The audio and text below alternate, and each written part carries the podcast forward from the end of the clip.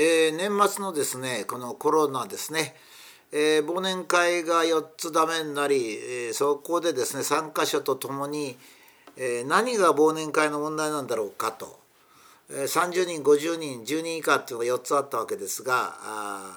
結局それをやめたのはですねみんなでどのくらいコロナにかかる危険性があるかとか、まあ、それが普通のインフルエンザとかそういうのと比べて危険なのかどうかっていうようなことをですねそれから消毒とか、えー、紅茶を飲むとかいうことで防ぐことができないのかという点をみんなで議論をいたしました結果ですね、えー、そういうのには問題がないと。問題はテレビと新聞が不当に襲うからそこが問題なんだと。特に武田先生がいるとですね武田はいつもけしからんこと言ってると。NHK は NHK を批判してると。表現の自由なんて武田にあるはずないじゃないかと、まあ、そういうことで襲ってくる。僕はまあ僕自身だけだいいですよっつったんですけどそこには仕事してる人も結構いるんですね。仕事も結構微妙な段階の人もやっぱりいるんですよ。ここで何か叩かれたらもうダメだってな人もいるんですね。でまあそういう人を全部考えて結局やめたわけですがそこでみんなで最後によく分かったのはですねこの新型コロナで我々が自粛したり忘年会できなかったりするのは新型コロナ新型ウイルスの問題じゃないと。医師会のまあ問題でもないと、えー、とにかくテレビと新聞が罪もない国民を襲うのでそれが問題だと。それがなければできるよねということになったわけですね。もちろんあの全員の了解は取る。それから万が一そこでコロナにまあコロナの患者さんと思われる人はもちろん出席しない。風邪をひき気味の人は出席しない。しかしそれでも風邪の症状が出ない前にコロナにかかっている人がもしおられた場合ですよ。その人から感染する可能性もある。でもしそれでその人が感染したらその人はあ自粛しようじゃないかと。そういう申し合わせでやろうじゃないかっていうことになって全部整ったんですが だから社会にも迷惑かけない、まあ、その人たちも自主的に忘年会に出るんだからいいと。だけども忘年会はできないと。なぜできないかったらテレビと新聞があるからだと。襲うからだってわけですね。それも風邪をひいた方が非難されると。風邪をひいた方を非難するのはテレビと新聞だと。なぜならば例えば、えー、佐賀のねえー、サッカーの監督か副監督かなんかが、えー、コロナにうつったと。したら謝らされたというのがあると。人によってはコロナにうつって辞職したり店を閉めなきゃなんないことが結構あったと。事実兵庫県知事のなんかはですね、えー、なんか食品衛生法でなんか営業停止にするべきだとか言っていると。つまりテレビ本来日本国民を守るはずのテレビ新聞自治体が国民を襲ってるんですよねだからそれが国民の一部だからいいっつってるわけですね国民全体は、えー、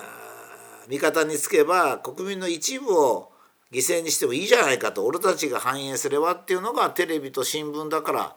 やれないねってことになって中止になっちゃったと。でところでそこでいろんな議論があった。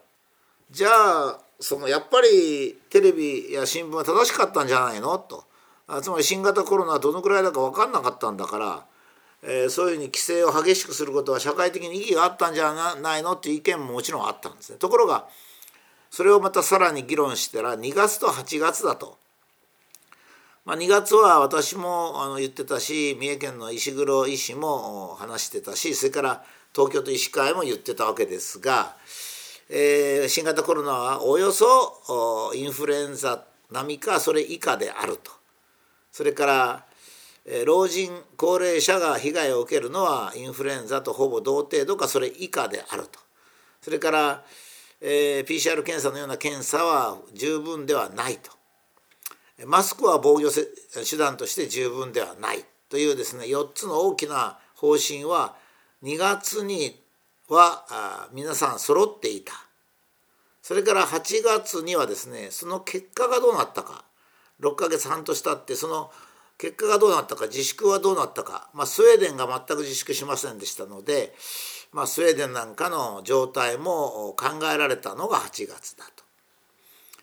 それからまあ感染はそんなに拡大しないということも、まあ、8月にははっきり分かっていたと。したがって9月からはですね、えー、まあ、ウイルスが弱毒化していることとかスウェーデンの状態で自然免疫でもいいこととかアジア諸国の電線はですねまあヨーロッパに比べて多く見積もっても10分の1少なく見積もれば100分の1ぐらいの範囲で収まっていると。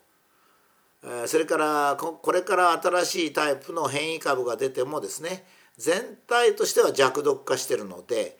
まあ、それが襲ってくるっていう可能性は非常に低いと、まあ、いうようなことが全て分かっていたわけですね。ところが例えばスウェーデンについてはテレビが誤報を流すと、まあ、スウェーデン国王が反省していると。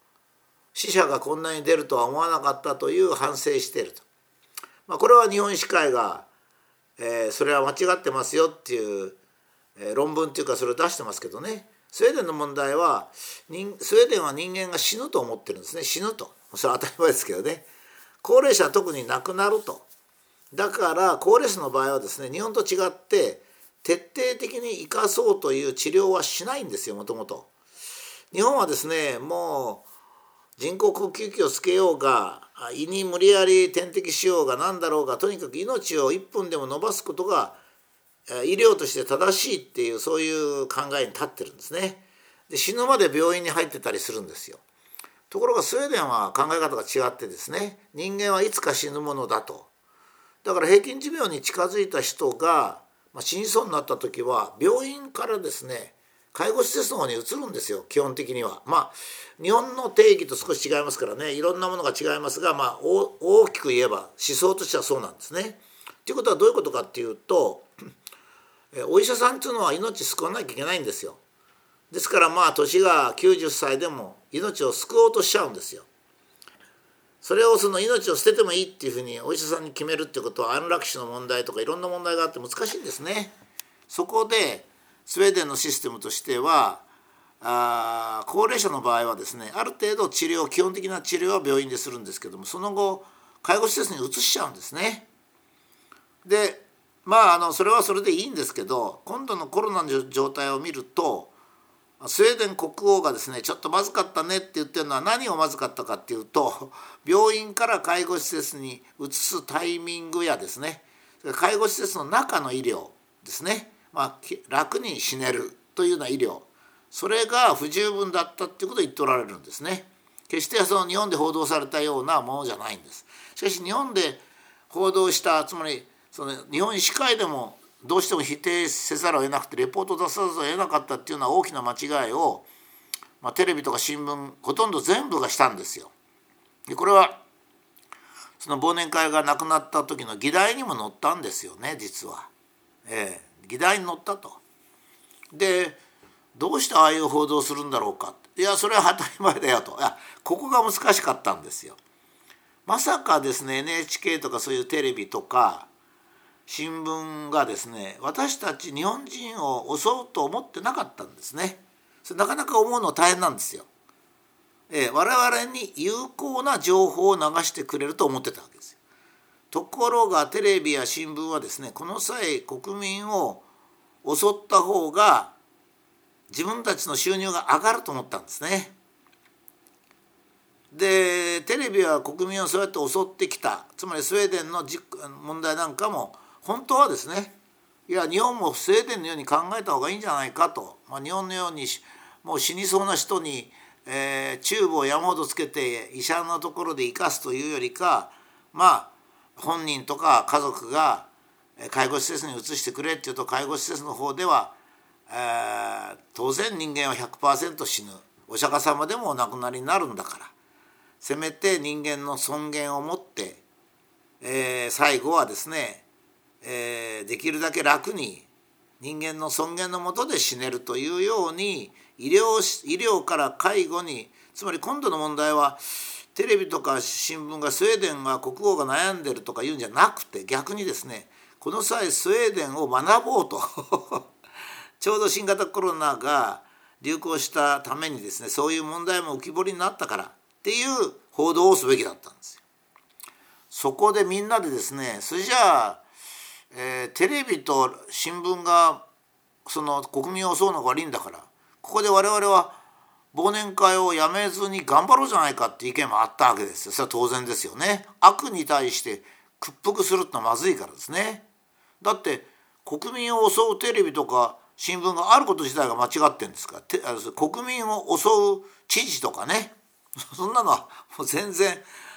本末転倒なわけですよ。でどうしたらいいかしたらもう今からは逃げられないっていう話になったんですよ。今からもう逃げることはできない。もう日本中ほとんどの人が汚染されてるからもう頭の中おかしくなっちゃってるからそれにも対抗はできないねと。それにつけ入って多分武田先生がいるから空見ろと言われるだろうと